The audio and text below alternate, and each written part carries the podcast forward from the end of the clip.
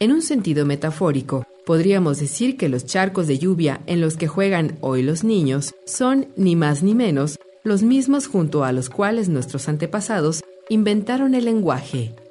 La misma agua es usada, desechada, purificada y vuelta a usar en un ciclo sin fin.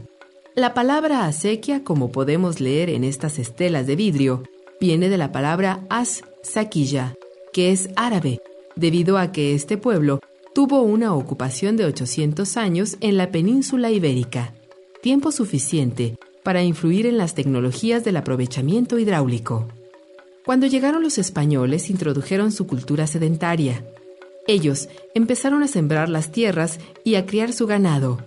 Así construyeron los acueductos y acequias para aprovechar el agua de los arroyos y ríos. En la historia del hombre, el agua no siempre tuvo un valor económico. Los primeros pobladores del desierto la concebían como una deidad, un elemento de respeto y veneración. Con el paso del tiempo, ganó un gran significado económico y social.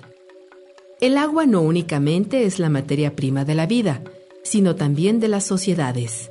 Si reflexionamos un poco, podremos recordar que todas las grandes civilizaciones y ciudades del pasado, y aún las actuales, están asociadas a cuerpos de agua que influyeron en su fundación.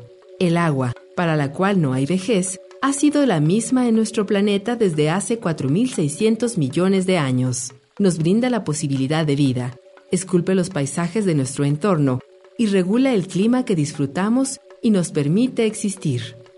No hay vejez para el agua, solo profundidad y transparencia.